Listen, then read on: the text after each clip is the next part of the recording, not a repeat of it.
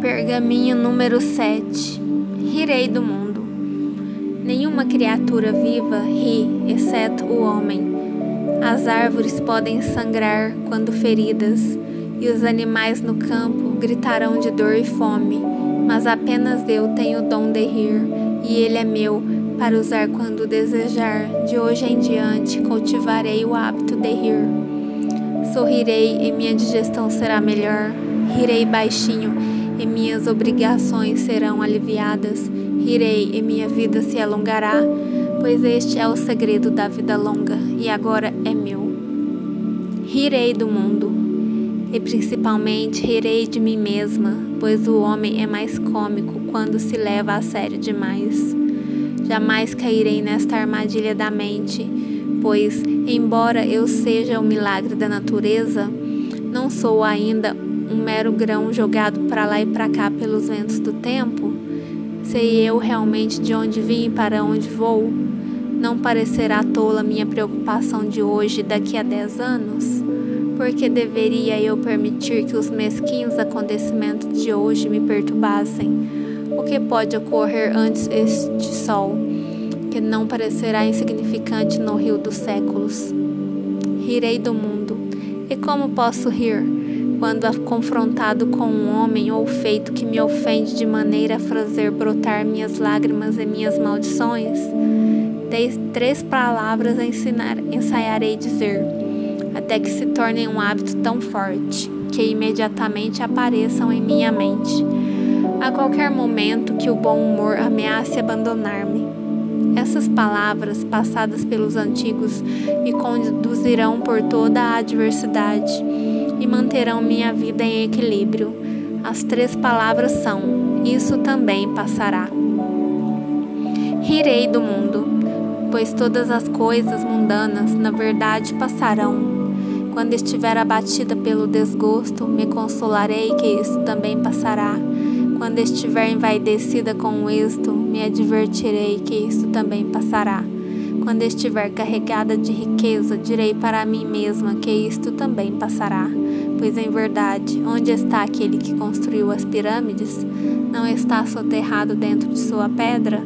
E também não serão as pirâmides soterradas pela areia? Se todas as coisas um dia passarão, por que eu deveria eu preocupar-me com hoje?